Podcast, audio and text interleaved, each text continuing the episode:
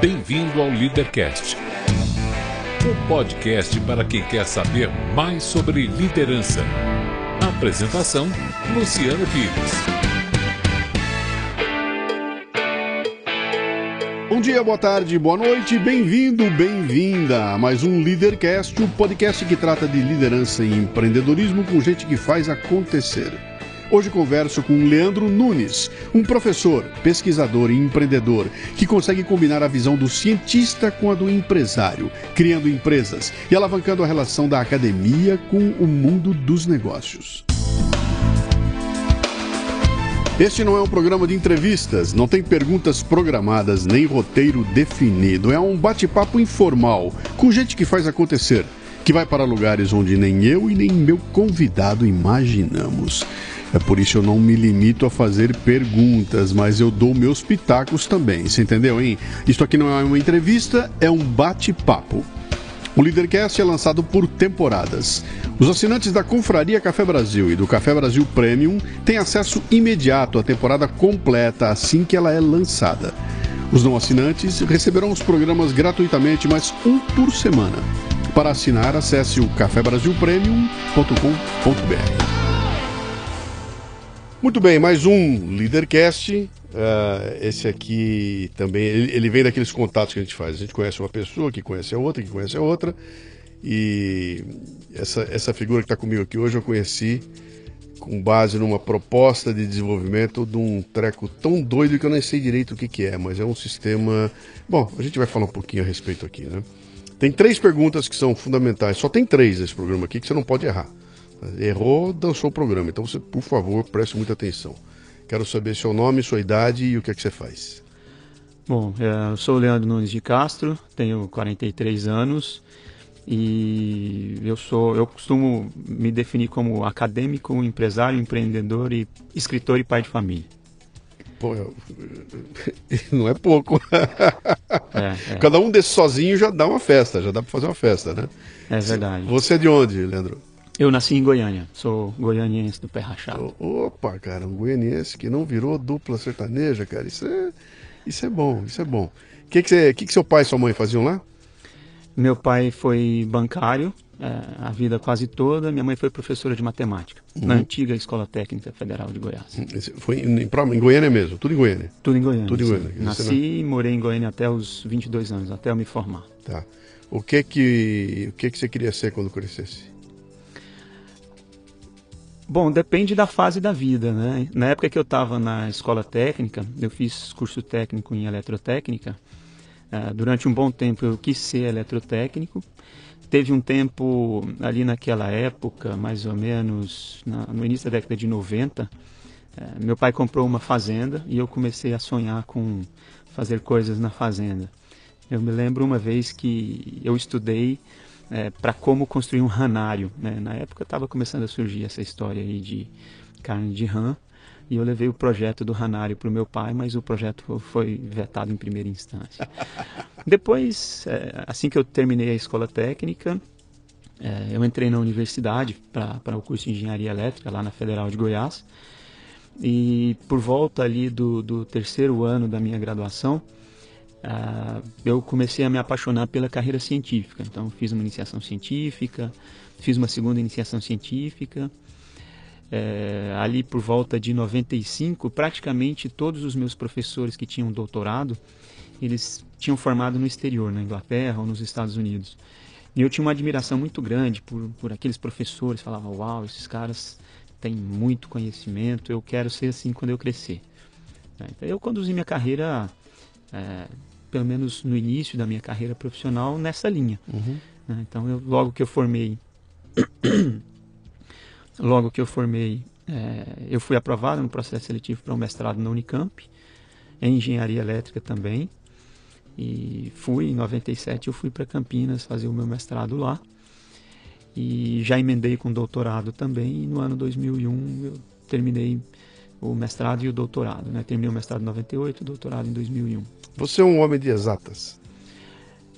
É, eu posso dizer que sim. É, daqui a pouquinho, você está com 40 aí? 43. E, conforme você vai envelhecendo, você vai as exatas vão perdendo espaço para as humanas e é. e uma hora você combina as duas coisas, aí é o melhor dos mundos, né? Mas me fala uma coisa aqui, você, você chegou para engenharia porque era, era qual, é, qual era a curtição? Por que, que não foi advocacia? Por que, que não foi é, é, medicina? Por que, que foi engenharia, cara?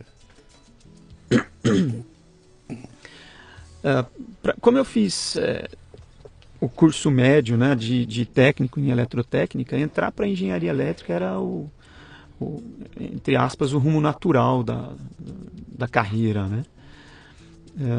então é isso, assim, eu terminei eletrotécnica e já entrei em engenharia elétrica na graduação. Você, você vê como mundo é engraçado, né? Eu também fiz, eu fiz, eu fiz o colégio técnico de eletrônica, me formei técnico em eletrônica uhum. e o caminho natural era engenharia elétrica, engenharia eletrônica. E eu fui fazer comunicação visual. virei, virei o caminho, meus amigos continuaram na, naquela trilha, eu virei para outro lado e foi dar numa outra coisa aí lá na, lá na frente, né? Mas me fala uma coisa aqui, cara, esse negócio de ciência, trabalhar com ciência é um negócio é interessante, cara. Você. Uh, depois lá na frente eu quero chegar nessa veia empreendedora, etc e tal, né? Mas acho, acho interessante se um garoto olhar e falar o seguinte, cara, eu vou, vou trabalhar com ciência, eu vou ser cientista, né? O que, que é essa? O que, que atrai no, no cara ser cientista? Tem o imaginário. Tem o imaginário popular. Quando você fala o cientista, quem é? Aquele cara de é, é o Einstein com a língua para fora, o cabelão arreganhado e, e, e um cara que está trancado dentro de um lugar fazendo experiência, etc e tal, né? Não tem, não tem muito glamour, para uma molecada não tem glamour, né? Uh, como é que é? O que, que, o que, que você olhou aqui e falou, cara, a ciência me atrai a ponto de eu pensar em mergulhar de cabeça em, em me transformar num cientista? Bom, na, na verdade, para mim, é, o que atraía mais nem era a ciência em si, nem era a, a concepção de me tornar um cientista, mas sim o conhecimento. Uhum. Né? O que me atraía é, na carreira acadêmica era poder estudar alguns temas de maneira mais aprofundada. Né? Então, a minha atração maior sempre foi pelo conhecimento. É, isso por um lado. Por outro lado, é, o engenheiro pesquisador, o engenheiro cientista, ele é um cara que tem um viés de solução de problemas práticos. Né? Então, quando você olha as diferentes carreiras de cientista, você olha é, as ciências mais básicas, né? física, química, né? a própria ciência da computação, ela está mais focada no desenvolvimento de uma pesquisa básica, uma pesquisa pura, só que o, o, cientista, engenheiro, ele normalmente é um cara focado na resolução de problemas. Uhum. E aí sim com técnicas mais avançadas que requerem é, uma formação mais profunda. Uhum. Né? Então, o, o, meu olhar para a ciência era o olhar para o conhecimento e o olhar para poder resolver problemas, preferencialmente problemas reais, né? Uhum. problemas bastante complexos que ainda requerem soluções. Né? Você, quando olhou para essa, essa carreira, possível carreira na frente, estava claro para você, vou mergulhar de cabeça numa, num, num, estudo tradicional, vou fazer minha pós, meu doutorado, vou ficar aí, sei lá, 10, 12 anos aí me formando. Como é que eu vou ganhar dinheiro com isso? Passou pela tua cabeça em algum momento que, que... você enxergou isso lá na frente? Vou fazer todo esse processo para me tornar o quê? E você é um professor que vai dar aula, você é um o que, que era a tua, a tua. Quando, quando eu tive aquele desejo e defini a minha meta lá no terceiro ano de graduação de me tornar um pesquisador, é, eu sempre olhei mais é, a, essa formação, essa carreira acadêmica na perspectiva de pesquisador do que de cientista, embora essas palavras possam ser parecidas, mas tem uma concepção um pouco diferente. É, eu não não estava muito preocupado com a questão financeira naquela época. Eu estava realmente mais interessado em construir uma carreira que eu considerasse uma carreira atraente. Um, eu continuo acreditando que o retorno financeiro é uma consequência do seu trabalho. E, mas, claro, desde de muito jovem eu sempre escutei que professor não ganha dinheiro. Né? Inclusive, a, clássica pergunta, né? Você não trabalha, você só dá aula, né? Eu escutei ela N vezes. Mas ao mesmo tempo, é, eu não posso reclamar assim da, da minha vida financeira. Eu sempre fui bem remunerado, uhum. inclusive dentro da academia, é, por ser um pesquisador, né? por ser um pesquisador que construiu uma carreira relativamente sólida ao longo dos anos. Um, então eu é,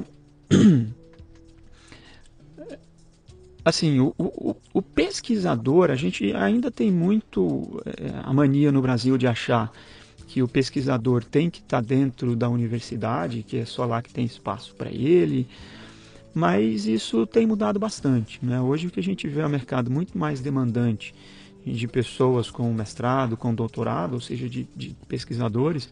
Claro, nem todo doutor é pesquisador, mas Sim. a gente pode dizer que é, um doutor é uma pessoa que está habilitada a fazer pesquisa porque ela passou por um, uma formação específica é, na linha de pesquisa. Né? É, então, assim, eu estava realmente olhando muito mais a carreira. E a carreira, ao contrário do que se dizem, do que se diz por aí, é uma carreira que eu considero muito atraente por alguns fatores. Tá? Por exemplo, é, o pesquisador, na maioria das vezes, ele escolhe o próprio tema de pesquisa que ele quer investigar e, portanto, você tem liberdade para escolher a sua linha de trabalho, o que no mercado, normalmente você faz o que o mercado pede uhum. ou o que o seu patrão pede. É, você tem muita flexibilidade de horário também. É, então, assim, você pode, aí você pode seguir diferentes linhas de pesquisador. Você pode montar grupos de pesquisa, você pode é, ser um pesquisador em carreira solo. É, se você quiser também fazer um doutorado para ser docente, não ser pesquisador, também é possível.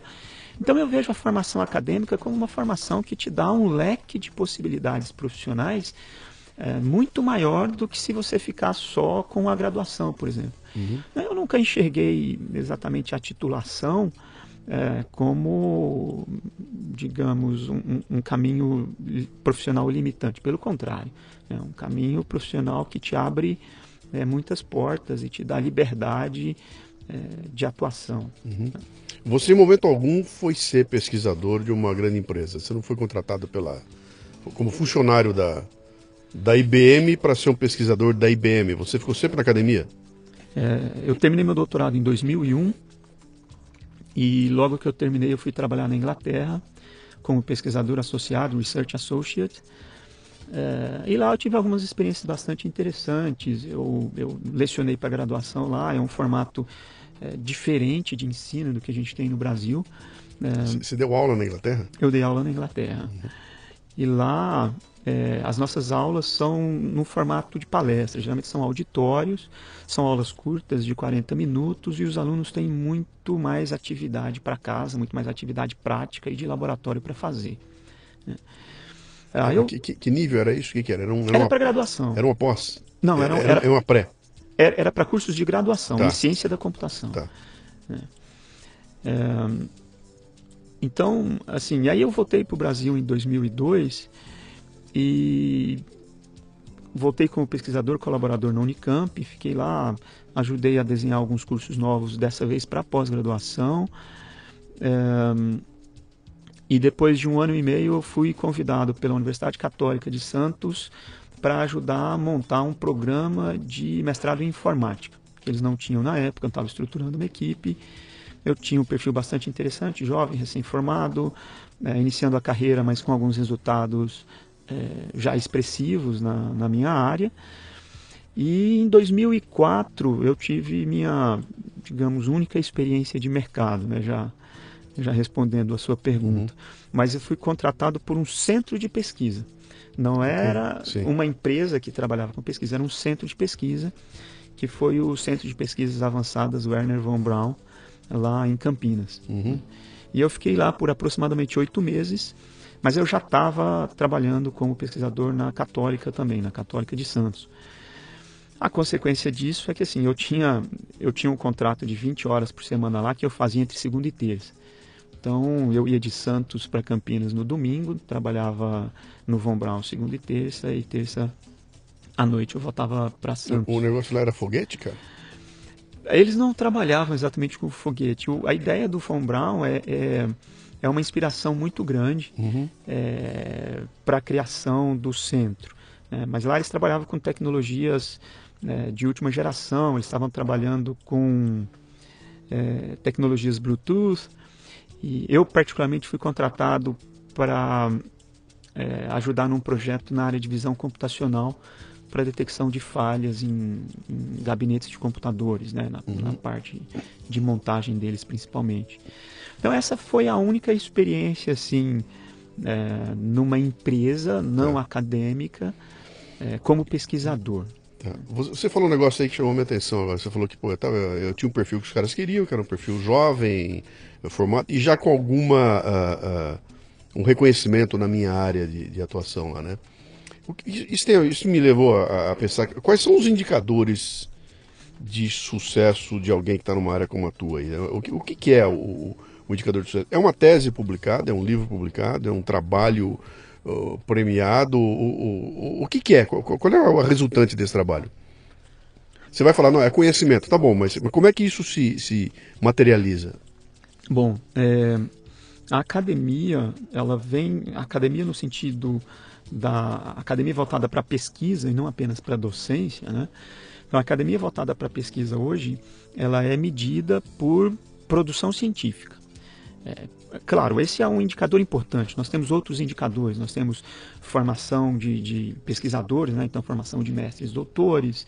Temos é, aulas é, que você ministra na graduação, na pós-graduação, é, captação de recursos para projetos de pesquisa, é, até produção intelectual na área de propriedade intelectual, né? patentes, registro de software, tudo isso.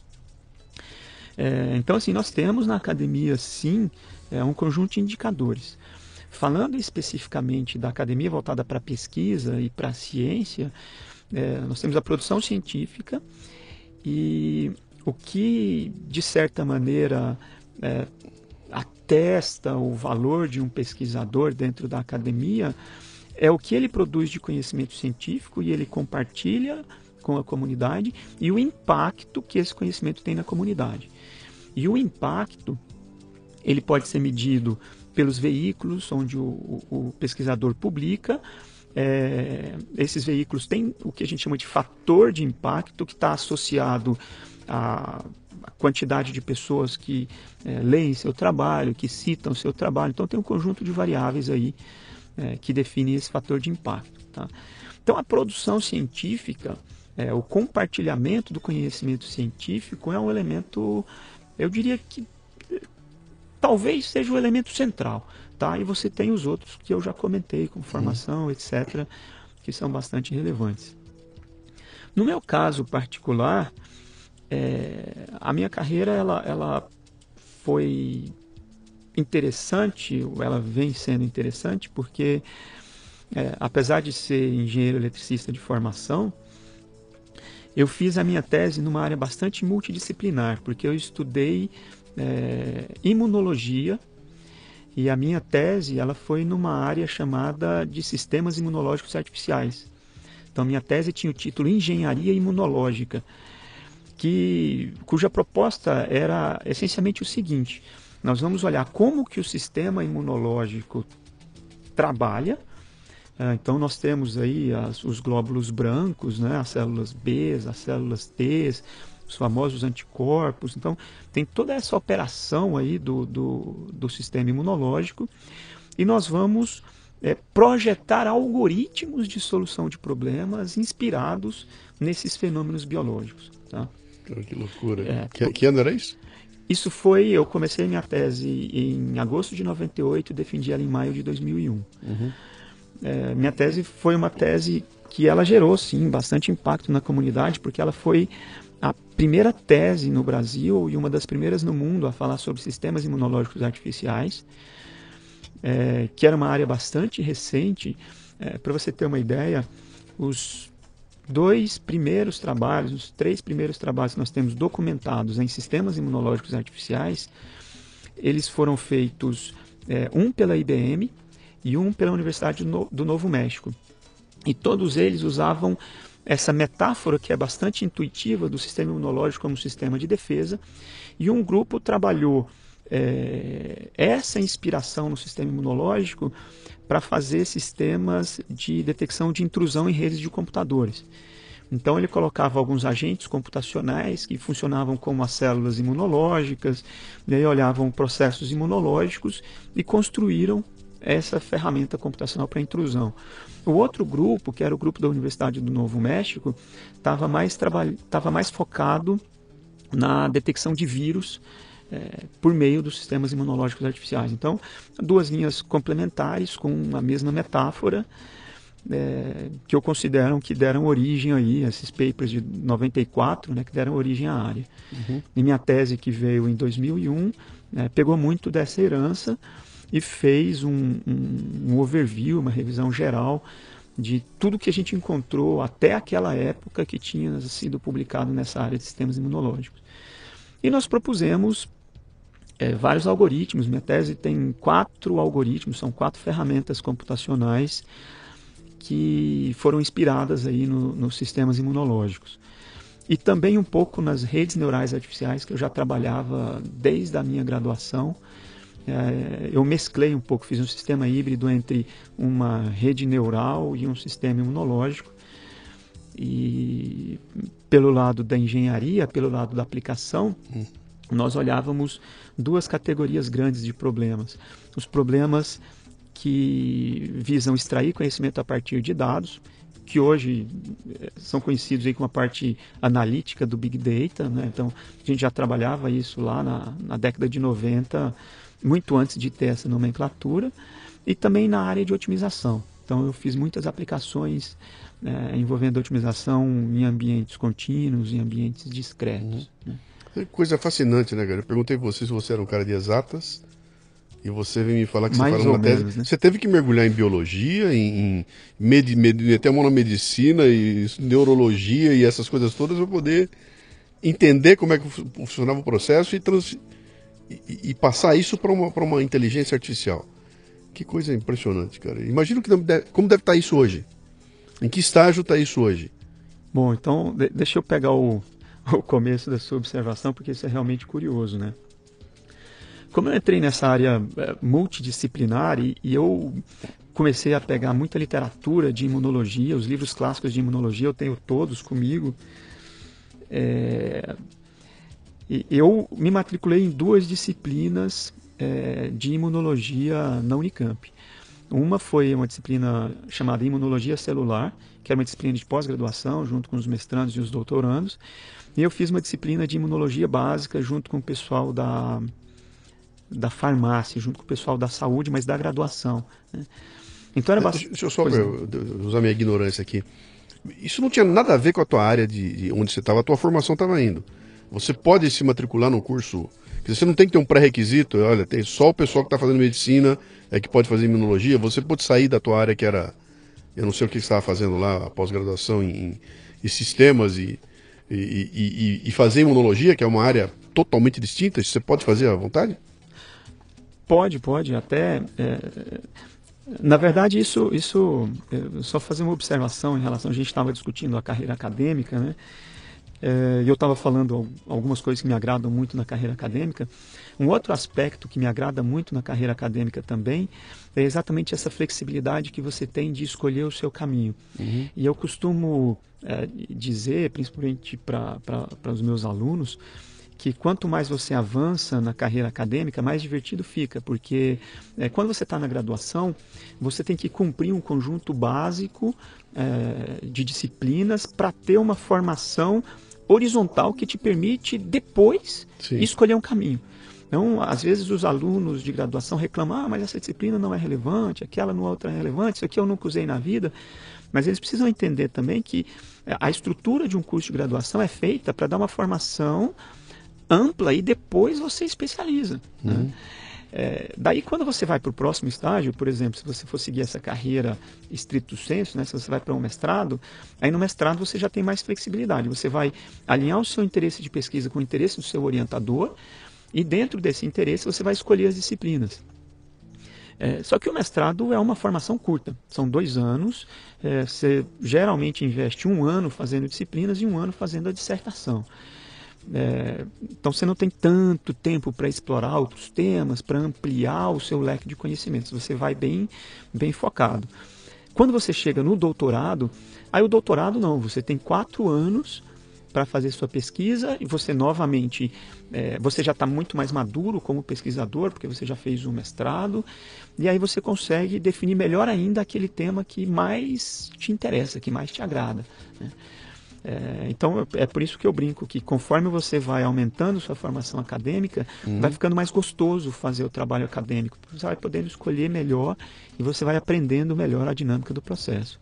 E no pós-doutorado, então, melhor ainda, porque o pós-doutorado você já nem tem um orientador mais, você já está. É, na maioria das vezes você tem um supervisor, mas é uma pessoa mais protocolar, assim. Ele é mais um cara, um parceiro de trabalho do que um, um supervisor, um orientador como você tem no mestrado e no doutorado. Uhum. Né? É, então, assim, voltando aí para a questão da, da multidisciplinaridade, né? É, a disciplina na graduação que eu fiz, eu fiz ela como ouvinte. Tá. Agora, a disciplina da pós, não, essa eu já fiz formal, como aluno matriculado. Tá?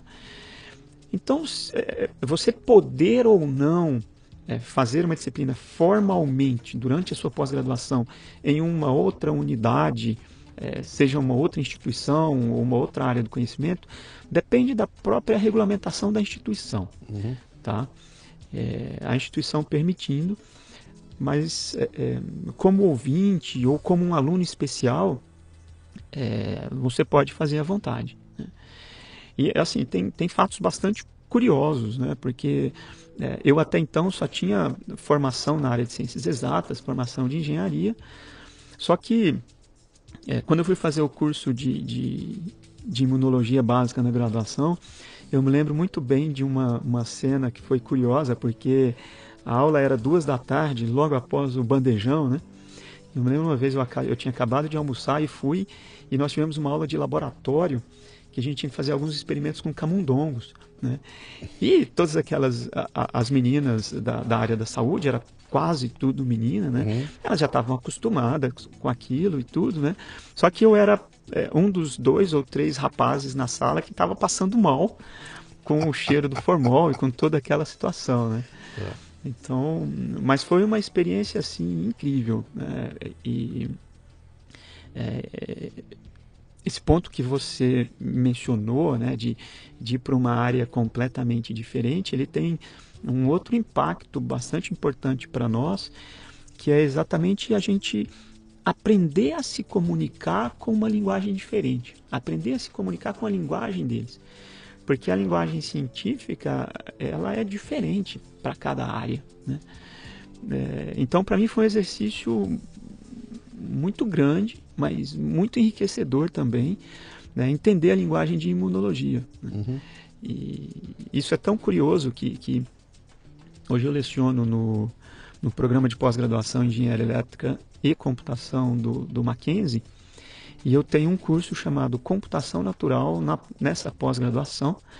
E uma das aulas que os alunos mais gostam é quando eu falo de imunologia. E aí eu explico é, sobre, lógico, né, eu, o, o, conhecimento que eu tenho de imunologia, ele vai até um certo nível, uma certa profundidade, e mostro para eles como você pode usar isso para fazer computação, para fazer engenharia. Né? E eu vejo que os alunos sempre ficam fascinados, né? é, exatamente por, é, por essa capacidade de olhar para um sistema uhum. biológico e perceber que esse sistema é extremamente rico e traz é, é muita inspiração uhum. para nós engenheiros, para nós cientistas da computação, para o pessoal da matemáticos, né, físicos também. É, eu tive vendo essa semana um trabalho sobre robótica desenvolvimento de robôs que o pessoal está fazendo e tudo, e, e uma parte voltada para, militar, área militar, e eles descrevendo a maneira como estavam desenvolvendo os robôs, e é tudo calcado nos animais. Então o cara pega, um, pega uma chita, né? pega um tubarão, e o robô é desenvolvido em cima exatamente das características do animal. O cara fala, não tem jeito melhor da gente interagir com a natureza do que seguir o que a natureza fez com os animais. Então o nosso robô tem cara de cachorro, tem jeito de tubarão, tem voa que né, uma raia, né? Então ele falou, para que inventar? De novo, se já, a natureza já fez, né? E as inspirações que vêm dali são, são fabulosas, né?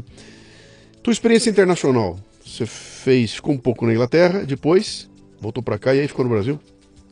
É, no fundo, eu, eu falei um pouquinho do, da meta que eu estabeleci lá no terceiro ano de graduação de engenharia, que era ser doutor. Né? Então, eu é, defini essa meta e falei, quero ser doutor e quero ser doutor relativamente rápido. E ao mesmo tempo eu coloquei uma outra meta, que era estudar ou trabalhar na Inglaterra. Então, quando eu estava terminando a graduação, eh, eu apliquei para uma bolsa do Conselho Britânico para fazer o mestrado na Inglaterra. Essa bolsa acabou não sendo aprovada e eu tive a oportunidade de ir para a Unicamp. E enquanto eu estava no mestrado da Unicamp, eu também apliquei para uma bolsa para fazer o doutorado na Inglaterra. É, também não, não tive êxito nessa, é, nessa aplicação e fiz o doutorado no Brasil. E hoje eu tenho a mais absoluta certeza de que foi é, a escolha mais acertada para minha carreira.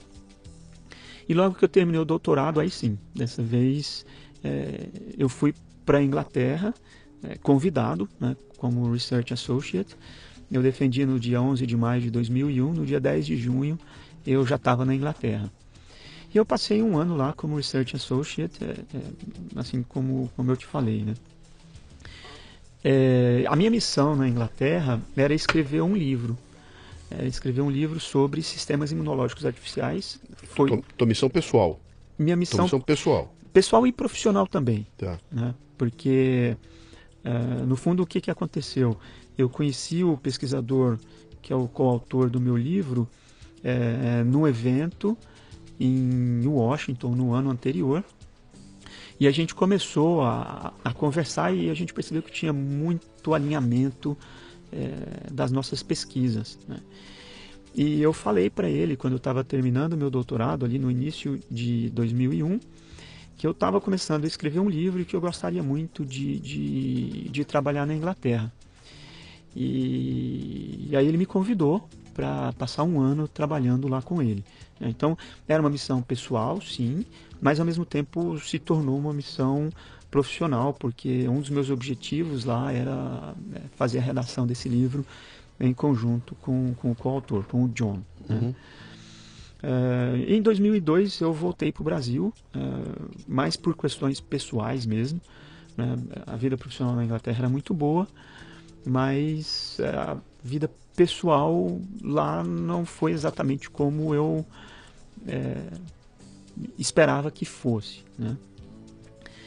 É, isso tem talvez uma razão importante que porque é, eu terminei meu doutorado muito jovem, né? eu terminei o doutorado, eu tinha acabado de fazer 27 anos e aí eu fui para lá como pesquisador, é, na época é, solteiro e assim, é, por um lado eu estava como pesquisador e o meu grupo de trabalho eram professores, eram pessoas mais maduras, né, com família e tudo. É, então eu não acabava não entrosando muito com eles, é, mas ao mesmo tempo também não entrosava com os alunos porque eu é, lecionava uma disciplina com eles. Então eu fiquei no que eu costumo chamar de um limbo. E, você tinha a idade dos alunos, se bobear. É, exatamente, exatamente. Então eu estava numa espécie de um, de um limbo social lá. Eu acabei resolvendo voltar para o Brasil. E sempre participei muito de conferências internacionais, uma média de duas conferências por ano. Então viajei praticamente todos uhum. os continentes participando de eventos. Em 2005 eu passei um mês na Universidade de, de Johor Bahru, eh, na Malásia, como professor convidado. E lá eu ministrei várias palestras, é, um mini curso aí na área de, de, sistemas imunológicos artificiais. E depois, em 2014, é, em uma das últimas levas do programa Ciências Sem Fronteiras, eu passei sete meses na Espanha como professor visitante. Né? Então, uhum.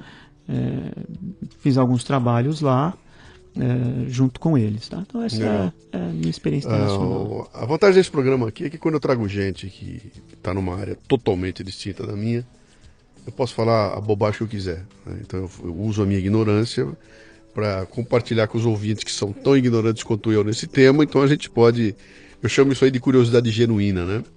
Uh, há uma tese, é uma tese que é uma impressão que gira aqui no, no, Brasil, que o Brasil é um país que trata a ciência a pontapés, né? Que aqui, se tiver que tirar dinheiro, corta a ciência, dane-se a ciência, não dá muita bola para a ciência e, e, a gente não está muito bem ranqueado. Essa é a impressão que eu tenho do que eu ouço falar, etc e tal.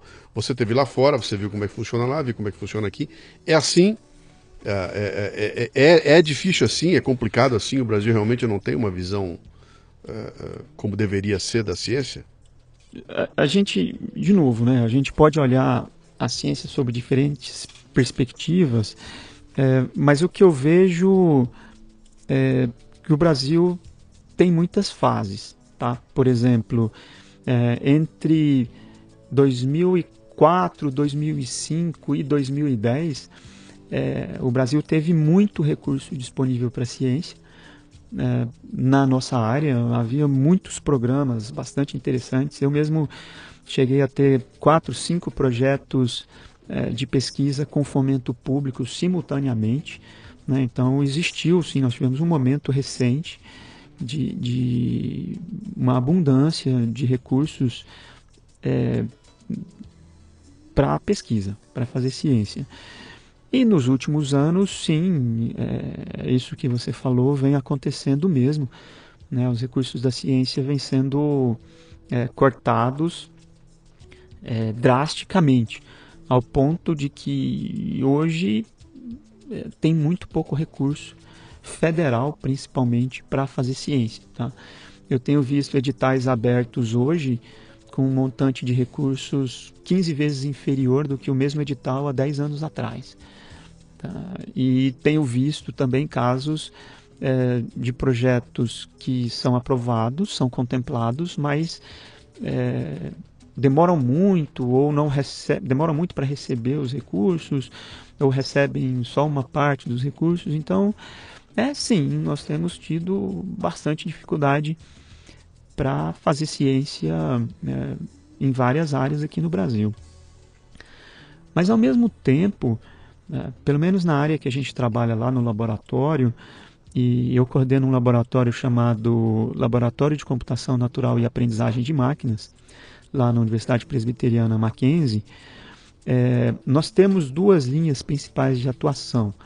É, a computação natural e a aprendizagem de máquinas, e as aplicações continuam sendo as mesmas que eu trabalhava lá desde a década de 90, que são análise de dados e otimização. É, então, o que eu tenho visto hoje no Brasil é, sim, é, é uma baixa quantidade de fomento, talvez quase ausência de fomento público, mas ao mesmo tempo eu vejo é, um mercado mais demandante das soluções que a gente desenvolve. Então, de uma forma ou de outra, a gente tem conseguido é, sobreviver, a gente tem conseguido trabalhar eu considero relativamente bem dentro do que a gente se propõe a fazer e do tamanho que a gente é, quer ser. Uhum. É, só que os, é, o, o, o, foco da pesquisa tem mudado, porque quando você faz pesquisa para o um mercado, o mercado está interessado em resolver problemas que são ou uma dor dele agora, eu estou com essa dor, isso aqui está me sangrando, isso aqui está me drenando, eu preciso é, curar isso aqui ou uma visão. O mercado olha e fala: poxa, se eu fizer uma ferramenta para resolver tal problema, eu vou ter um ganho, uma redução de custo, algo assim. É, então a nossa pesquisa ela tem é, fortalecido, ela tem aumentado a intensidade na parte aplicada e, uhum. e, e, tem diminuído um pouco na pesquisa básica. A gente mantém as duas, uhum. mas o viés agora está maior para a pesquisa aplicada. Eu trabalhei durante um bom tempo no, no mercado de autopeças e, e, e, nossa, a empresa que eu trabalhava tinha lá nos Estados Unidos uma, um lugar gigantesco lá de pesquisa e desenvolvimento, um baita laboratório sobre o, o lance lá era, era a transmissão de força automotriz, quer dizer, tudo aquilo que leva a força do motor até as rodas era onde a empresa atuava, então tinha um baita laboratório com área de teste, aquela coisa toda lá. E ali eu vi o pessoal numa proximidade gigantesca com a universidade. Eles tinham coisas, tinham equipamentos que eles não tinham e não queriam ter, e a universidade tinha. E aí eles faziam com a universidade, testavam na universidade, a universidade via, testava no. Havia uma simbiose ali, estava o tempo todo cheio de estudantes lá dentro e cheio de técnicos da empresa na universidade, os caras trabalhando em conjunto ali para produzir alguma coisa, uh, conhecimento lá, pra, não só para o um negócio, como para a sociedade em todo lá, né? No Brasil parece que essa coisa não rola. Eu, eu, tive depois a nossa experiência aqui no Brasil. A gente se aproximou lá da, do ITA, mas nunca rolou. A nossa área de pesquisa e desenvolvimento não, não se integrava com a universidade. Era sempre complicado, era muito difícil, havia uma burocracia. Parece que havia assim, uma má vontade generalizada do tipo, cara, não vou me envolver com o mercado, porque o mercado o negócio desses caras é dar lucro, é, é, é, só fazer dinheiro, isso aí, isso aí não vai sujar a minha reputação como, como, como, sei lá, o cientista ou coisa e tal. Então aqui nunca rolou, nunca rolou redondinha essa história, né? E eu nunca me conformei com isso, né? Eu olhava e falava, mas cara, quanto recurso perdido, quanto tempo perdido, quantas oportunidades perdidas da, da, da gente poder bancar o, o, o, estudo universitário, né? Você chegou a trombar com isso em algum momento aí? Você viu essa diferença acontecendo, essa, essa má vontade que eu encontrei naquela época? Isso você chegou a ver? Que a universidade meio que até por questões ideológicas, sabe? Eu não quero me aproximar muito desses capitalistas sangrentos que eles vão querer usar o meu conhecimento para fazer dinheiro, isso não é bom, etc e tal. Você chegou a ver isso? Porque você colocou agora há pouco, você está falando assim, olha, nós estamos criando soluções que o mercado demanda e, e parece que essa coisa está resolvida no nível do trabalho que você faz, né? Não, não me parece que seja assim, no geral, na, na, na, nessa simbiose universidade com, com o mundo, com, com o mercado, vamos chamar de mercado. O que, que você acha disso? É, essa, é, essa é uma questão é, realmente bastante interessante e ela vem sendo discutida assim pela comunidade, tá? E, mas aí eu, eu é, para poder elaborar um pouquinho melhor essa, essa discussão, esse debate, é, é importante a gente entender é, principalmente um pouco dos mecanismos regulatórios das universidades públicas brasileiras. Né?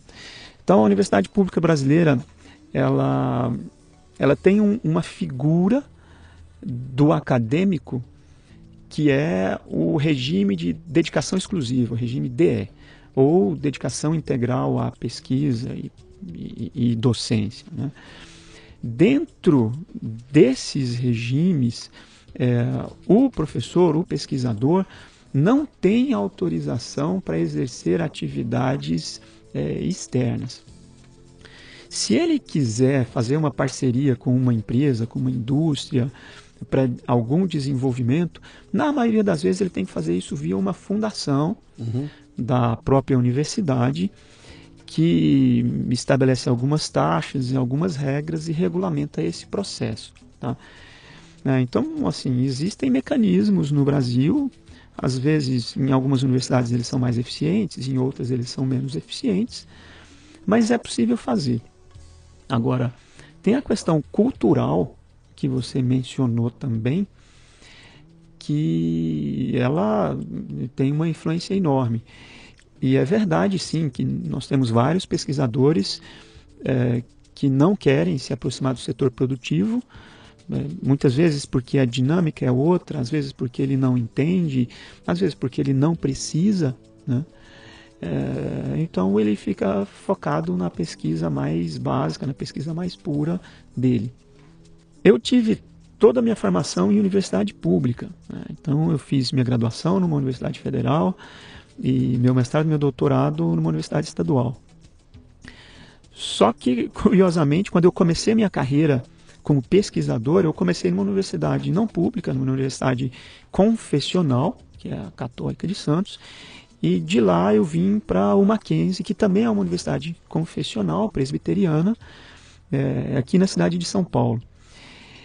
E no Mackenzie eu conheci uma realidade que eu não conhecia, numa realidade é, institucional, acadêmica institucional que eu não conhecia, que é uma universidade apesar dos seus quase 150 anos né, de, de Mackenzie, é, ou seja, é, portanto, é, muito madura, com muita história, mas uma universidade muito contemporânea, uma universidade que está de portas abertas para a comunidade, de portas abertas para o mercado. Uhum. Né?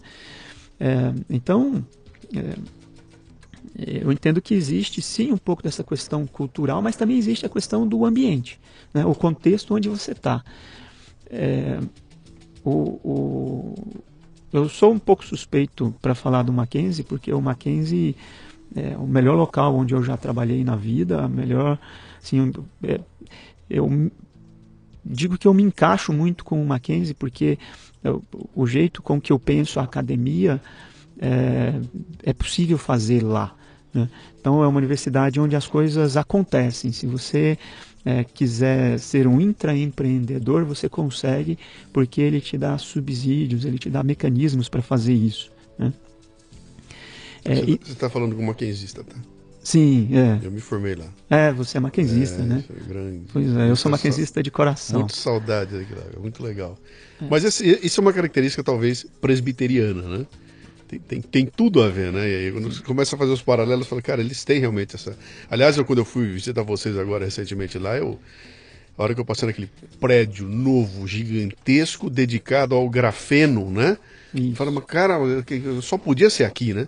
Só podia ser aqui. Os caras constroem uma, uma, uma área gigantesca lá, dedicada toda à pesquisa com, com o grafeno. Só podia ser. Na minha época de Mackenzie, o grande lance do Mackenzie eles montaram um observatório astronômico com radiotelescópio lá de Atibaia. E aquilo estava. Cara, é, se não me engano, aquilo tinha sido feito e aí o, o Marquês foi lá e encampou.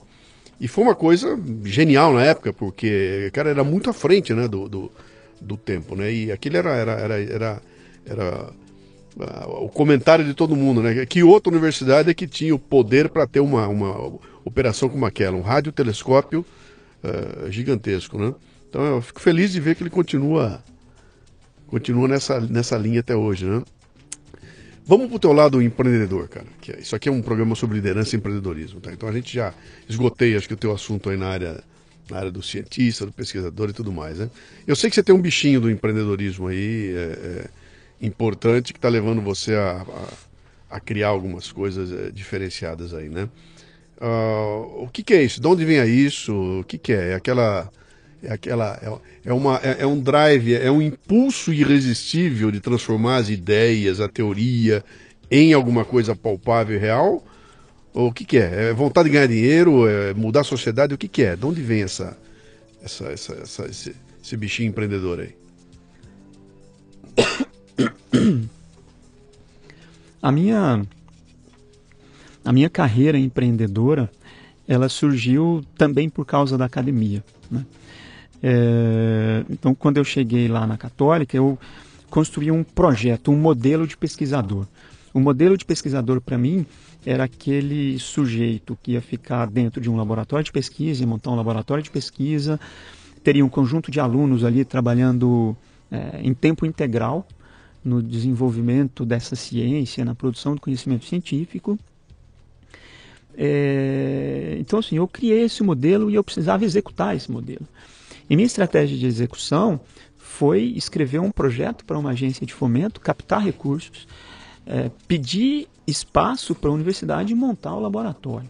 Né? E foi isso que eu fiz. Né? Fiz um projeto relativamente grande para a FAPESP na época, eu e mais três outros docentes, nós éramos em quatro, e nós montamos lá o LSIM, que era o Laboratório de Sistemas Inteligentes. Quando a gente montou o laboratório, a gente começou a trazer alunos, eu me deparei com um problema que por ser uma universidade não pública, é, quando eu trazia um aluno com bolsa para fazer pesquisa dentro do laboratório, esse aluno tinha que pagar a mensalidade e ele não conseguia se dedicar integralmente à pesquisa porque a conta não fechava para ele. E eu tive a ingênua ideia de criar uma empresa e eu ser o cientista que fosse fazer o braço entre o mercado e a academia para cofinanciar a pesquisa. Então, a, primeira empresa que eu criei, chamada Natcomp, que vem de Natural Computing, era uma empresa é, que visava desenvolver soluções de software para o um mercado que envolvessem inteligência artificial, que envolvessem computação natural. E que ano era isso? Isso foi em 2006. Tá. Né? E a minha estratégia para montar a empresa foi, primeiro, buscar sócios, né? Porque eu falei, bom, eu sou pesquisador, eu não sou empreendedor. Na época, é, empreender não, não era essa hype que é hoje, né? Era ainda uma coisa, uma iniciativa bem menor, né? E eu procurei alguns colegas e um deles aceitou vir empreender comigo. E eu falei para ele, falei, olha, é, vamos aqui montar essa empresa e eu quero 20%, você fica com 80%, eu faço aqui o braço entre a academia e o mercado. E ele topou, só que ele falou, eu só venho se for meio a meio, 50% para cada um, porque eu quero dividir responsabilidade. Falei, tudo bem, e nós criamos a Natcomp. A Natcomp, ela foi pré-incubada na incubadora de empresas de Santos em meados de 2006 e no início de 2007 ela passou para incubação. Então a gente começou a operar de fato em janeiro, fevereiro de 2007. Né? É, e um, uma coisa que eu fiz também para poder começar a empreender, porque até então toda a minha formação era formação técnica é, na área de, de inteligência artificial, eu resolvi fazer um MBA também. Então eu fiz um MBA em gestão empresarial executiva para pelo menos conseguir falar a linguagem, né? De novo a história da linguagem. Eu preciso falar Meu, a linguagem você, do mercado. Você dorme em algum horário do, do dia? Ah, durmo, durmo seis horas Pô, por noite, fazendo, sete horas por vou noite. Vou montar uma empresa, vou fazer um MBA. Caramba, cara. Que loucura, bicho. É, esse ano foi um ano curioso também, porque 2006 foi um ano que nasceu o meu primeiro filho, né? Ah, também? Você fez filho também? Eu, eu, eu consegui fazer filho também. Cara, é um demônio, bicho. Ele, ele, nasceu. Eu costumo brincar que foi o ano de vários nascimentos, né? Uhum. Nath Comp nasceu, o André nasceu, enfim. Aí, a gente começou a Natcomp com essa visão de, de, de prestar serviço para o mercado, de fazer projetos. Uhum. A gente não queria fazer o software que a gente chama de TI convencional, que são softwares de gestão, sisteminhas de controle, esse tipo de coisa a gente não queria fazer. A gente só pegava projeto que envolvesse né, uso de algum algoritmo de inteligência artificial mesmo. Né? E a gente começou a operação, a gente, na época, fez um projeto de uma máquina para classificação de grãos de café cru, porque a avaliação de qualidade do café é feito a partir de amostras, geralmente de 300 gramas, que o pessoal vai lá numa carga, fura algumas sacas, coloca aquele grão cru, o grão tem que estar tá cru, dentro dessa latinha, e aí ele leva aquilo para um laboratório e tem um, um classificador lá, uma pessoa que classifica o café bem parecido com aquela coisa que, a, que as nossas mães faziam de catar feijão, né? Uhum. Espalha ele assim na bancada e aí pega aqueles grãos mais feios, joga fora, pega as pedrinhas, os paus, jogam fora. O processo de classificação de grãos de café é, tem essa mesma característica, só que você tem vários tipos de defeitos, né? Você tem o grão xoxo, o grão ardido, o grão brocado, o grão quebrado, e você tem os defeitos extrínsecos, né? Paus, pedras, etc. A nossa proposta era de automatizar esse processo, era construir uma máquina que teria um software é, embarcado é, ou instalado no computador, né, tanto faz, é, para poder fazer essa classificação do grão do café. É, isso traria muitos benefícios aí à cadeia, principalmente comercial, né? É, que seria a, a, o primeiro benefício depois da automação é a padronização do processo. Porque o que, que acontece? Vamos supor que você vende aqui uma carga de café para Belém do Pará. E aí o seu classificador fez análise e disse, esse café, esse café aqui é tipo 2. Aí quando chega lá em Belém, a carga, os caminhões, o cara vai faz a análise e fala, não, esse café seu é tipo 3. E aí? Como é que você vai fazer essa arbitragem? Uhum. Né? O cara vira e fala para você, ó, eu vou descontar 50 reais por saca. Ou se você não quiser, leva o caminhão de volta.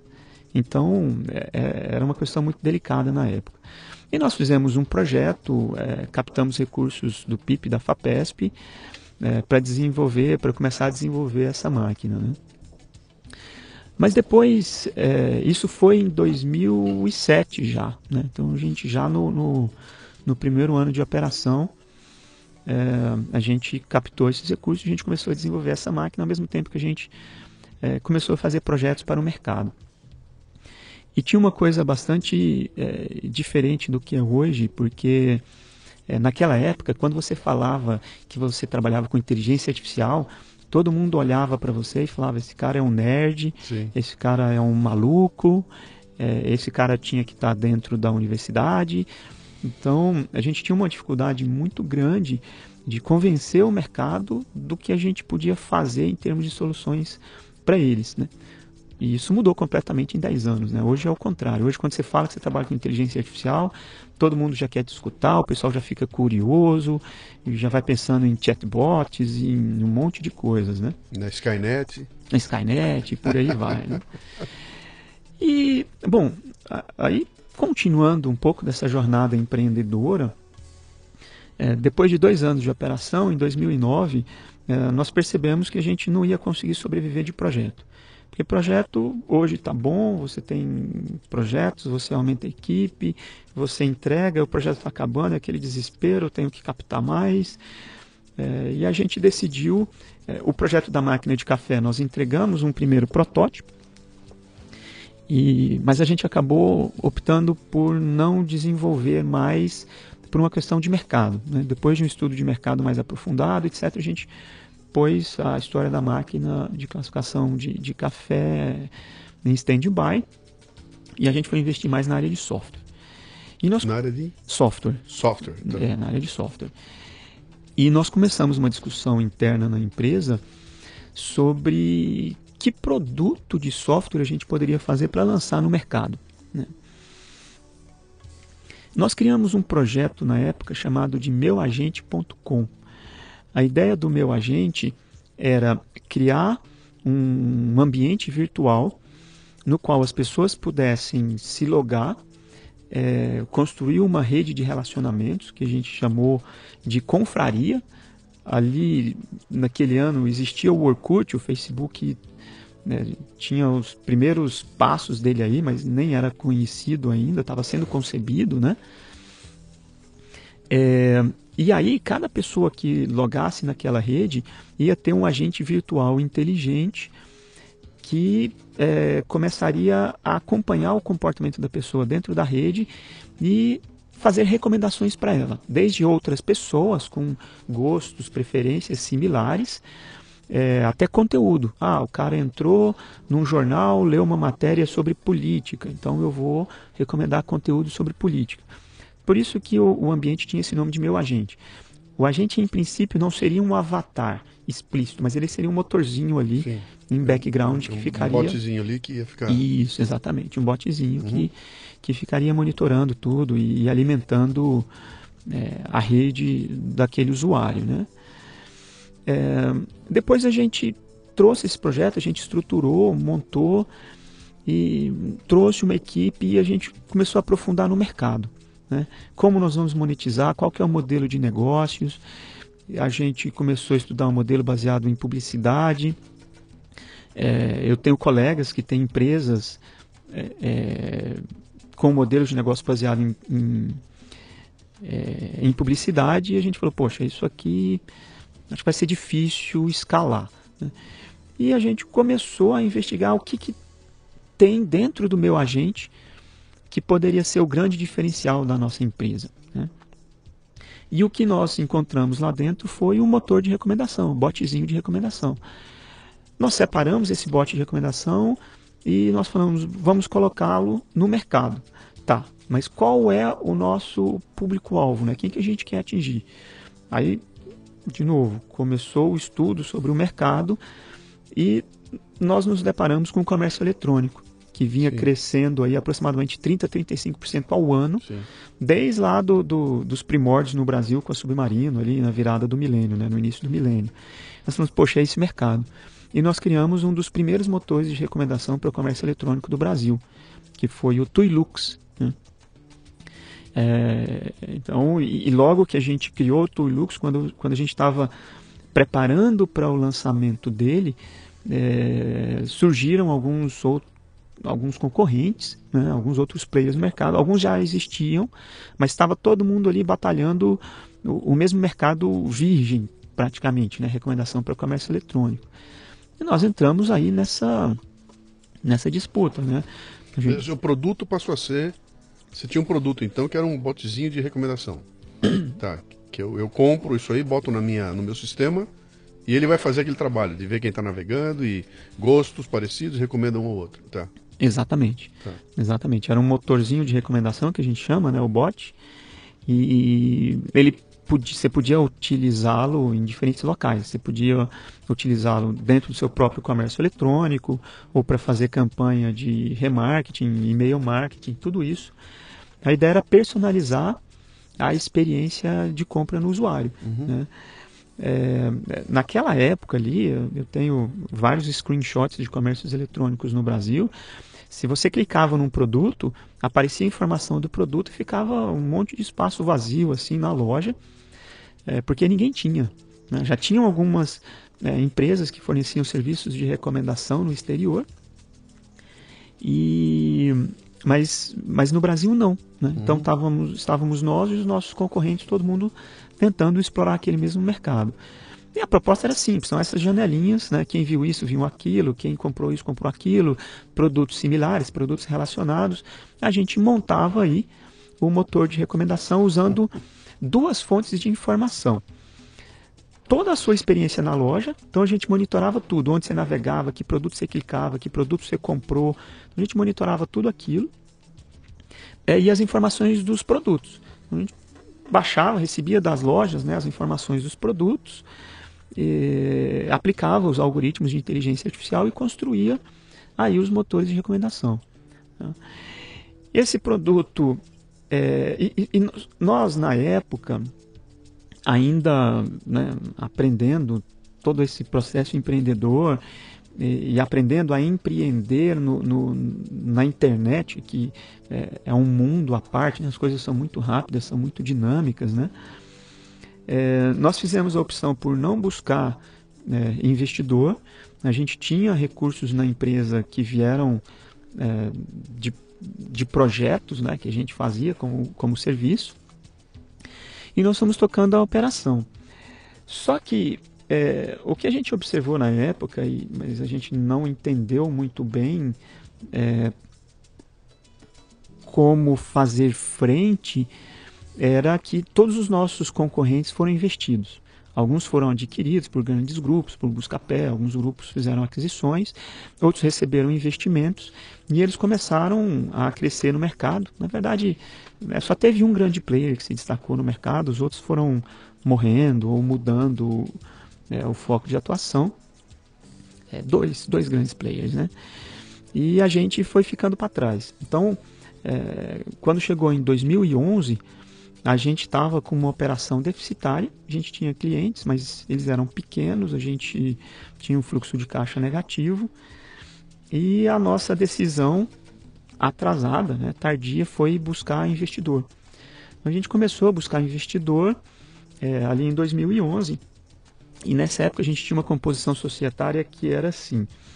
É, eu tinha um sócio que trabalhava mais na parte de gestão, era full time. Eu tinha um sócio que era o nosso cara de tecnologia, que também era full time.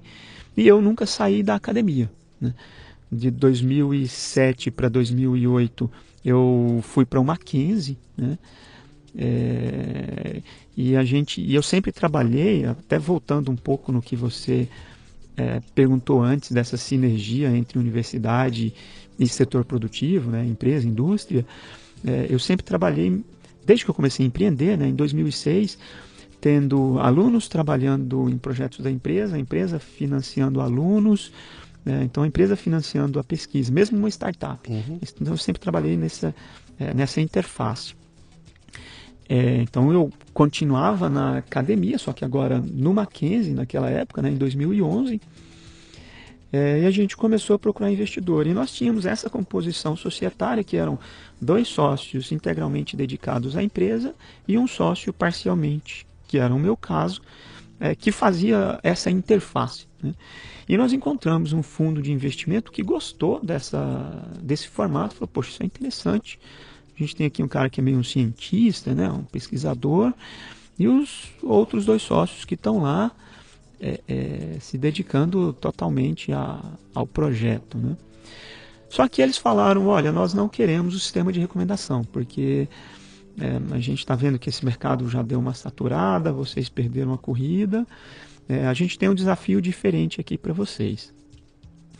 E esse desafio era para atuar numa área que vinha crescendo bastante no Brasil e no mundo, na verdade, que é chamada de TV social, o Social TV. O que, que é a TV social? É, ali em 2011 o Facebook já tinha explodido, o Twitter estava muito forte e a TV social é a nomenclatura que foi dada para essa é, interface entre as mídias sociais e a TV. Essa interface pode se dar de várias maneiras. Por exemplo, é, é, aplicativos que ajudam a você interagir com o programa de TV ou é, tudo que é falado sobre a TV nas mídias sociais, como que eu analiso esses dados, como que eu quantifico, como que eu qualifico. Tá? Então eles trouxeram esse desafio para nós de TV social. É, nós três sentamos, olhamos um para o outro e falamos, bom, isso né, a gente consegue fazer. Porque essencialmente é, qual que era a proposta do fundo? A proposta do fundo era é, nós vamos desenvolver uma ferramenta para análise qualitativa e quantitativa de tudo que se fala sobre TV nas mídias sociais. É, um dos objetivos disso era trazer uma alternativa de audiência ao Ibope, porque o Ibope mede a audiência através do, dos, é, das caixinhas, que são uma amostragem pequena aí dos domicílios, e a proposta era, poxa, vamos fazer o olhar agora de tudo que se fala nas mídias sociais. E aqui a gente não precisa mostrar. Aqui a gente pode trabalhar com todo o universo. Então, para nós, o Big Data estava surgindo lá em 2011 como uma aplicação real né, é, para o um mercado, uma, uma ferramenta de uso do mercado. Então, além de quantificar é, a audiência da TV nas mídias sociais, é, a, a, gente tinha a proposta de aplicação de mineração de textos e processamento de linguagem natural para entender o que estava sendo falado sobre TV nas mídias sociais também. Quer, quer dizer, só traduzindo aqui para quem não é do não é do ramo aqui, vocês iam desenvolver um sistema que o sistema ia ler o texto, ia entender o texto, ia quantificar e qualificar ao mesmo tempo. Quer dizer, X% estão falando bem e estão falando bem sobre este tema. É isso, quer dizer, o teu robozinho ia ter a capacidade de interpretação do texto. Isso, exatamente. Cara, isso é assustador.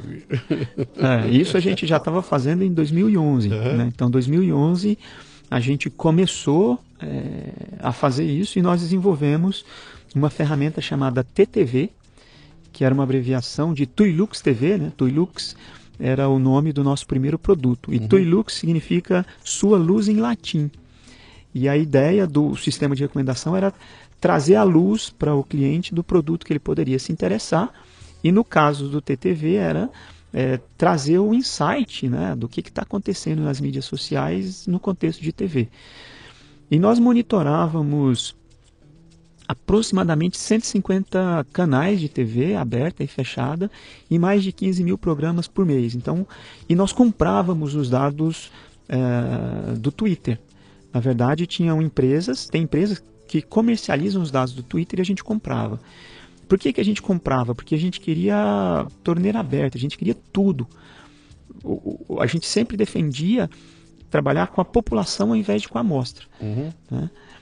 É, e foi isso que a gente fez. Né? O Twitter era a nossa principal fonte de dados. É, o Facebook sempre mexeu muito na API, sempre restringiu muito o acesso aos dados. E o Web TV a gente capturava alguma coisa, etc. Mas a grande, a principal fonte de dados realmente era o Twitter.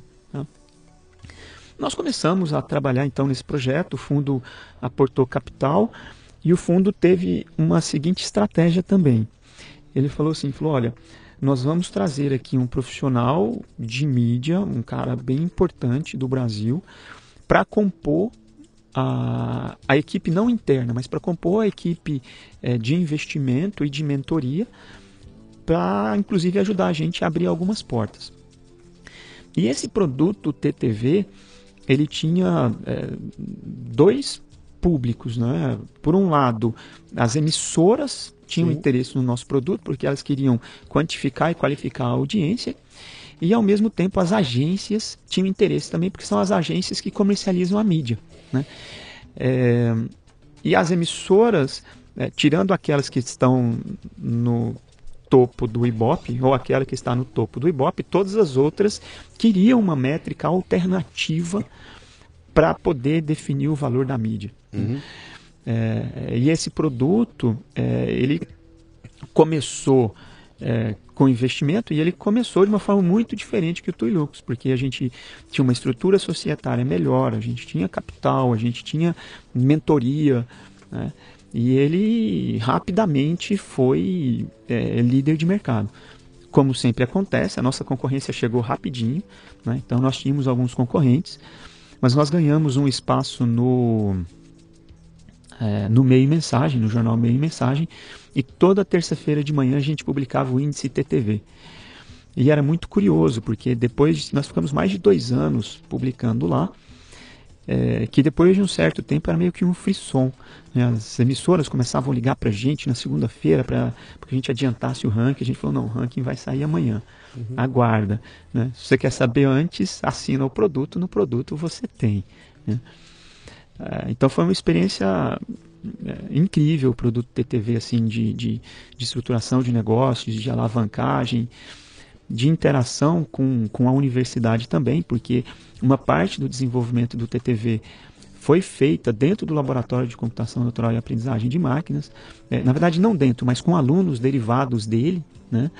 É, então essa interação continuou e continua trabalhando.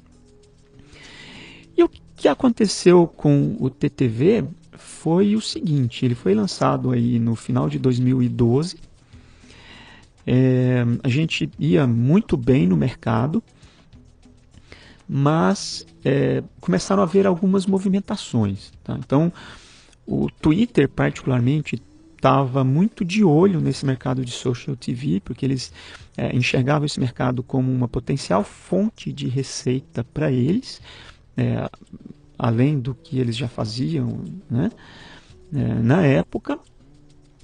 É, e ele começou a fazer algumas aquisições pelo mundo aí, em 2013 e 2014. A primeira empresa que eles compraram foi a Bluefin Labs, que era uma empresa analítica, é, que tinha uma, uma, uma, estrutura societária até parecida com a nossa. Tinha um pesquisador lá do MIT Media Lab, que era a interface com o mercado, e tinha os caras full-time dedicados à empresa. Né? É, então o Twitter começou a fazer algumas aquisições, alguns fundos fizeram algumas aquisições na Europa também. Mas no início de 2014, é, eles nos comunicaram, eles, o Twitter, né, é, nos comunicaram que eles iam mudar os termos de, de uso é, dos dados. Fecharam a porta. E fecharam a porta para comercialização. Então, vocês podem usar, podem fazer os experimentos, tal, mas vocês não podem comercializar. Né? É, em função disso, a, a, decisão coletiva ali, nossa, depois de oito anos empreendendo, né, dos meus sócios na época, eu também, a gente acabou resolvendo fechar a operação daquela empresa. Né? É... Então, uma decisão é, é, é, é complicado. Né? Eu estou muito envolvido nesse, nesse mundo porque eu também uso mídias sociais, são meus canais e tudo mais. Né? E ontem eu estava jantando com, com um amigo e comentando com ele, né? falando que, cara, o, o drive que eu coloquei para mim no meu trabalho é o seguinte: jamais eu dependerei de nenhuma das mídias sociais. Eu, eu as uso como ferramenta, mas se amanhã o Facebook quebrar, eu não morri junto com ele, não morri junto com o Twitter, porque ficar na minha. aquela sombra, né? A qualquer momento esses caras mudam a regra do jogo e aí desmonta tudo aquilo que você tinha que você tinha colocado lá. Quer dizer, no caso de vocês, foi, foi isso ao cubo, né? Sim. Quebrou a empresa, parou, fechou a empresa. Sim, acabou fechando a empresa. Mas o, o, acho que é importante mencionar também que assim, é, nós sabíamos desse risco. Tá? É. Quando nós desenhamos o produto, tudo isso foi colocado lá como elemento principal, um ponto principal de atenção. É, só que de certa maneira a gente é, esperava que isso demorasse um pouco mais a acontecer. Tanto que a estratégia era, vamos lançar esse produto, a gente tinha feito um estudo de mercado, falou, olha, ele não é um produto tão grande assim em termos de escala, mas ele é um produto interessante que pode alavancar outras coisas. Então, uhum. a gente estava desenvolvendo algumas outras coisas na época, é, mas não deu tempo da gente lançar. O Twitter botou uma alternativa no mercado para isso? Esse, esse, esse, monitor existe hoje de alguma outra forma ou não? É, o que eles fizeram foi o seguinte: eles fizeram essas aquisições fora do Brasil, mas a estratégia deles no Brasil foi fazer uma parceria com o Ibope e lançar o índice de audiência via Ibope. né? Entregaram para o Tubarão. Exatamente. Bom, e foi sim. o que matou a iniciativa, claro. porque todo mundo queria alternativa. Quando eles lançaram junto com o Ibope, sim. acabou. Acabou, ninguém, ninguém se interessou. Sim. Né? É claro que assim, eu estou te contando a minha versão, né? Estou contando claro. o, meu lado da história. né? eu, eu não sei exatamente qual é a percepção deles sobre tudo isso que aconteceu e como é, quais foram os resultados. O né? que que vocês estão fazendo hoje? O que, que é? Hoje o, o teu negócio se transformou no quê? Bom, então é, nós fechamos aí a, a Netcomp né, em meados de 2014 e em meados de 2014, eu também, no início de 2014, eu fiquei, fiz aquele estágio na Espanha, é, pelo, pelo Ciência Sem Fronteiras, como eu falei. E aí eu voltei para o Brasil, a gente passou né, o segundo semestre de 2014 aí organizando a casa, né, desmontando a empresa, desmontando a operação tal. E eu fiquei, nesse tempo, eu já estava eu já tinha fundado o Laboratório de Computação Natural e Aprendizagem de Máquinas lá no Mackenzie, o Helicom, e eu fiquei reestruturando o laboratório também e ao mesmo tempo é, maquinando qual seria a minha próxima startup. Né? Eu falei, poxa vida, é, eu preciso de uma empresa, né? porque eu acredito nesse casamento realmente da academia com, com o mercado. E mais importante do que isso, eu acredito na nossa capacidade de construir soluções efetivas é, para problemas do mercado, né, por meio da inteligência artificial. É, e aí eu comecei a conversar com alguns alunos e ex-alunos. Né? É, nós já tínhamos muitas ferramentas desenvolvidas. A gente tinha é, os botzinhos para ler texto, para qualificar texto, para quantificar texto, para fazer recomendação. Tudo isso pronto, todo esse conhecimento é, existia não apenas na forma de produção científica, de papers e capítulos de livro, mas também na forma de código de máquina. Né? E aí, conversando com alguns colegas, eu achei é, um deles que se interessou é, em abrir uma nova empresa comigo. Né? É, nesse caso, nós já estamos falando aí de 2015, ou seja, dois anos atrás, o Big Data, essa moda do Big Data já tinha explodido, uhum. a inteligência artificial já tinha ganhado muita é, muita mídia né, no Brasil e no mundo.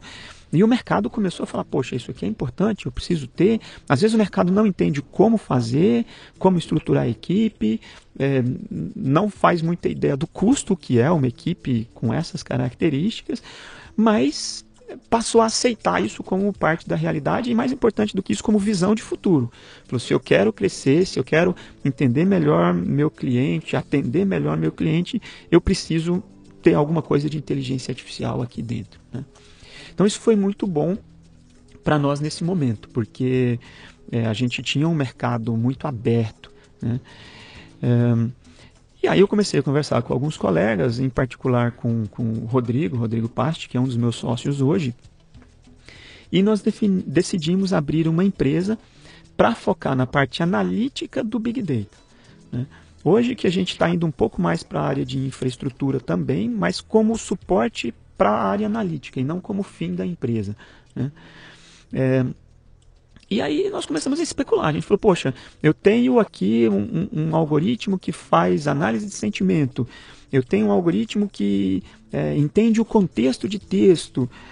E, e a gente falou, poxa, vamos então abrir uma empresa Inicialmente, a gente foca no desenvolvimento de uma plataforma de aplicações analíticas e o mercado é, também começou a bater na porta do laboratório. É, na verdade, o mercado começou a cutucar o pesquisador Leandro e falar: Poxa, Leandro, eu estou aqui com um problema, será que você não consegue resolver? É, então, o mercado começou a se aproximar da gente. E eu falei: olha que coisa mais boa, né? O mercado está vindo atrás. Sim, né? Eu não estou nem precisando fazer uma prospecção, né? O pessoal está batendo aqui. E como meu antigo sócio sempre dizia, né, cliente bateu na porta tem que atender. Uhum. Aí a gente estruturou a empresa e a nossa estratégia foi construir essa plataforma de aplicação e é, começar a atender o mercado. E em função do que o mercado fosse demandando, a gente definiu o, os produtos que a gente iria desenvolver. Né? Ao invés de fazer o método tradicional, que é, ah, eu vi essa oportunidade, projeto o produto, desenvolvo o produto e lanço no mercado, nós falamos, não, deixa o mercado dizer o que ele quer. Aí a gente começou a receber demanda, muita demanda de processamento de linguagem natural, de análise de texto, e em função disso a gente foi começando a desenhar aí alguns Quando produtos. você fala análise de texto, é, é o robozinho que lê e entende o que está escrito ali. Exatamente. E é capaz de me dizer o que, que é. Não só a quantidade de gente que está me acessando, mas o que a pessoa está pensando de mim, qual é a minha imagem no mercado, quantos estão falando bem, quantos estão falando mal. Isso é um robozinho. Isso. O que significa que ele pode fazer isso com toda a amostra. Ele não precisa. Ele não precisa ser restringido a conversar com dois mil caras. Ele fala com. Ele fala com o mundo. Tem fila de político atrás de vocês já ou não? É, nós já fizemos alguns trabalhos para políticos, tá? É, mais na linha de, de, de, projetos, de reports analíticos. Né? Então ele chega e fala, olha, é, eu quero é, entender é, o que estão falando de mim, eu quero saber o que estão falando de mim. Uhum. E na verdade, no contexto da política, é até interessante você perguntar isso, porque amanhã é, eu estarei em Brasília num painel é, discutindo exatamente a influência, é, o impacto das mídias sociais Sim. no cenário político. Né? É... Que a hora é agora, né, cara? Com toda a mudança que houve na legislação, Exato. os caras estão sem dinheiro. Essa história de botar dinheiro na, na, em propaganda e tudo, isso vai mudar tudo. Vai canalizar para esse teu segmento, cara. É a inteligência é que vai fazer a diferença. Aliás, para você que está ouvindo a gente aqui, o, o o Miguel, que trabalha com o Leandro aqui, me contou uma, um lance ali que eu achei divertidíssimo. Que ele falou de um projeto que vocês fizeram para, se eu não me engano, o SBT, e que houve um processo de medição lá que estava medindo a audiência do programa do Gugu. E o sisteminha determina que em determinado momento a audiência cai e ele qualifica cai por quê? E vai olhar e é porque o Gugu entrou em cena sem paletó. E ele, e ele encontra o pessoal reclamando que o Gugu entrou sem paletó e aquilo fez um, um, causou um mal-estar que derrubou a audiência e imediatamente saiu uma ordem, manda o Gugu botar o paletó e voltar ao ar de paletó, porque a gente detectou que as pessoas não gostaram da. da... Quer dizer, cara, isso é num nível de, de, de, de, de, de dados que é impensável, cara. Isso não, não dá para imaginar isso com um robô, o robô pensando e, e, concluindo essas coisas, né? Eu imagino o que, que vai estar acontecendo daqui a 10 anos, cara. O que, que vai ser do mundo daqui a 10 anos, bicho.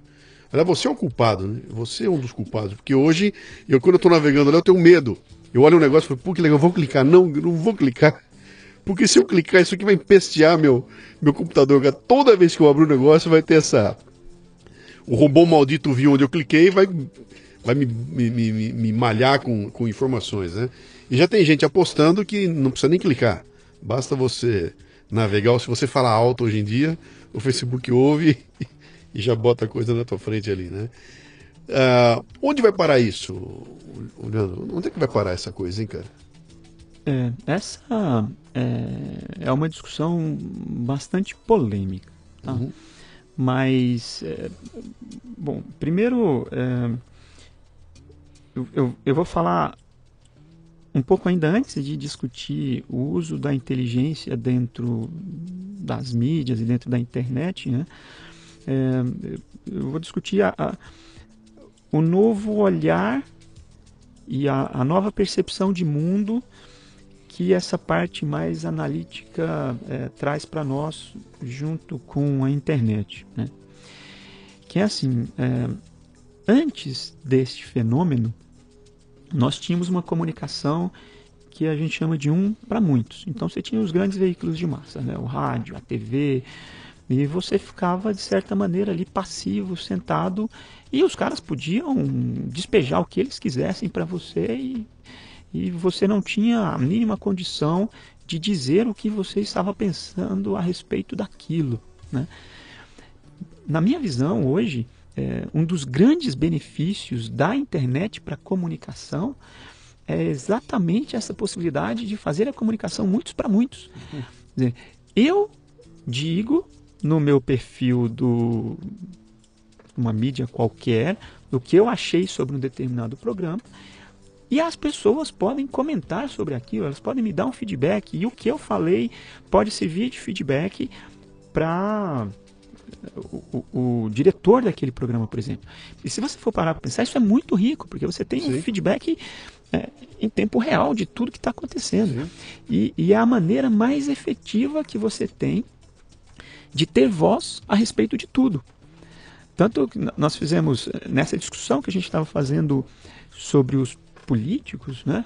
por exemplo, você pode olhar, eu posso fazer um estudo analítico para avaliar todo o impacto das ações do político na internet. Então ele postou, ele colocou um vídeo, ele escreveu um texto, ele curtiu, ele compartilhou. Tudo isso você monitora e você pode, consegue quantificar e qualificar e dizer para ele, olha, esse tipo de política pública é, tem tantos por cento de aprovação e tem tantos por cento de rejeição. Olha a riqueza disso para o, o, o, cenário. Né? E ao mesmo tempo você pode é, por meio do uso das técnicas analíticas, é, fazer um mapeamento de tudo que está acontecendo, independentemente de ações específicas. Então, isso traz é, uma riqueza e uma capacidade das pessoas se expressarem que é muito grande, né? que a gente não tinha. Né? Uhum. Até 10 anos atrás isso não existia. É, então, eu vejo isso como um ponto importantíssimo de, inclusive, democratização da, da informação e, e do conhecimento. Né? Por outro lado, até onde isso vai? Né? É...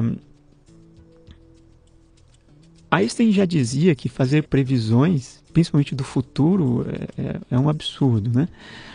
Mas o, o, o que a gente é, vê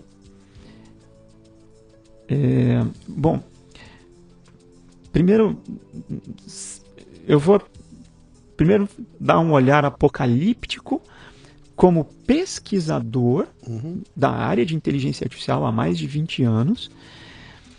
É, e depois eu volto talvez para para essa discussão mais específica, né? Assim, é, eu vejo muitas limitações nessa tecnologia atual que a gente tem baseada em silício para construir é, esses robôs inteligentes, totalmente autônomos.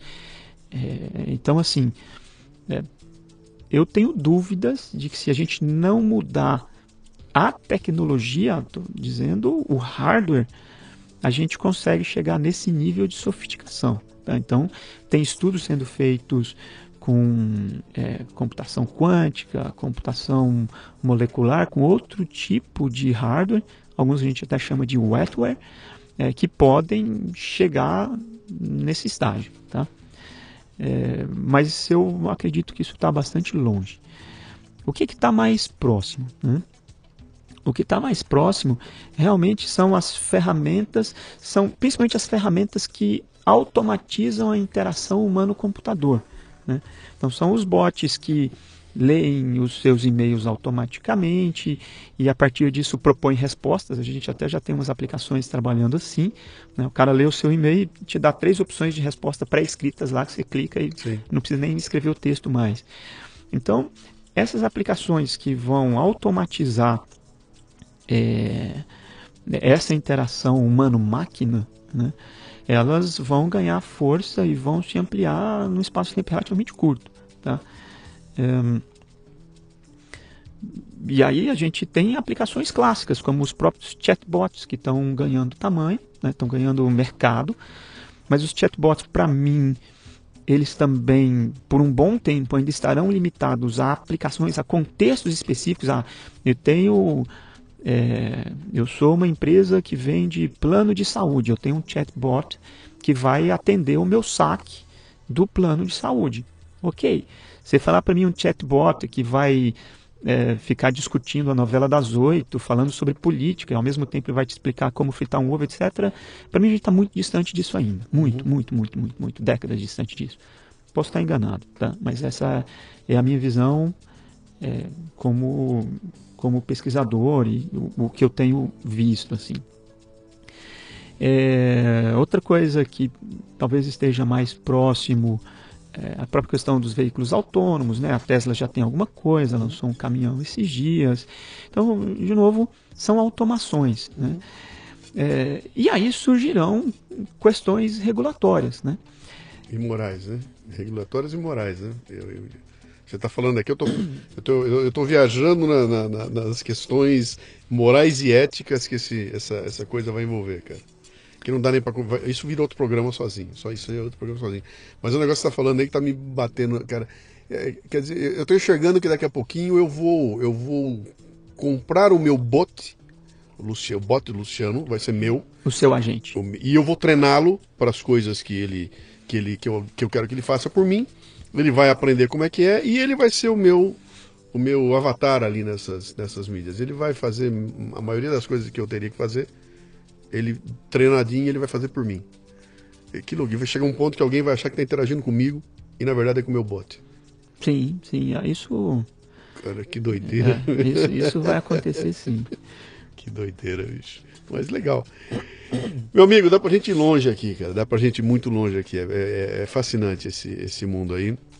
Se alguém quiser encontrar o trabalho de vocês aí, vocês têm um. Vocês têm um site, tem um lugar que as pessoas possam investigar, ver o que, que, é que vocês estão fazendo, entrar em contato, uh, mandar currículo, uh, empresa interessada em conversar com vocês, como é que como é que chega em vocês? Sim, a gente pode ser encontrado hum, tanto pela empresa, que chama Axon Data, né? E então, como é que escreve? A-X-O-N-D-A-T-A. Então, axondata.com.br. Uhum. Esse é o site da nossa empresa. Está sendo reformulado agora, mas está aí o domínio. E também pelo, pelo Helicom, né, pelo laboratório lá no Mackenzie, é www.mackenzie.br barra lcon.html.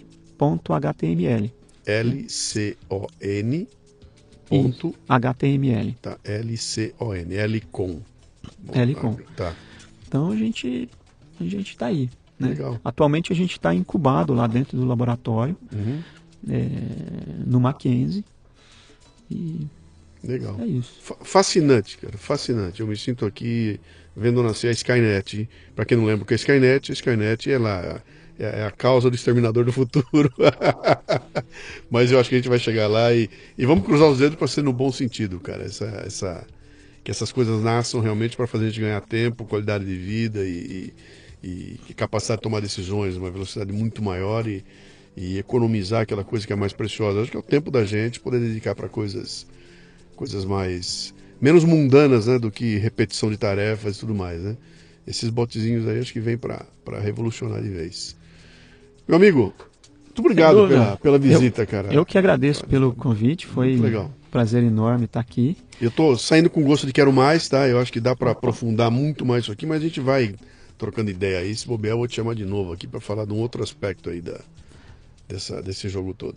Tá joia, fico à disposição. A gente tem Uh, realmente tem muita história aí para contar. Uhum. Né? E algumas coisas, por exemplo, só para só concluir, você tocou num ponto importante dessa, dessa questão da relação da universidade com o mercado. Né? É, lá no Mackenzie mesmo, esse ano, a partir de agosto desse ano, eu assumi uma coordenadoria chamada Coordenadoria de Desenvolvimento e Inovação. E eu sou um dos responsáveis hoje é, exatamente por é, fazer a gestão dessa interação da universidade com o setor produtivo. Legal. Né? E aí eu tenho, tenho aprendido bastante, tenho visitado muitos ecossistemas de inovação e empreendedorismo pelo Brasil e fora. Uhum. Acho que dá para bater um papo bem rico sobre isso Muito também. Bom, já já eu te chamo de novo aqui. Será um prazer. Um abraço. Obrigado, abraço, tchau, tchau. Muito bem, aqui termina mais um Leadercast. A transcrição do programa você encontra no leadercast.com.br. Para ter acesso a esta temporada completa, assine o Café Brasil Premium no cafebrasilpremium.com.br. Este programa chega até você como parte do projeto Café Brasil Premium, um ambiente educacional sem ser chato nem superficial, que já conta com mais de mil assinantes, recebendo todo mês conteúdos voltados ao crescimento pessoal e profissional. Conheça que vale a pena cafebrasilpremium.com.br.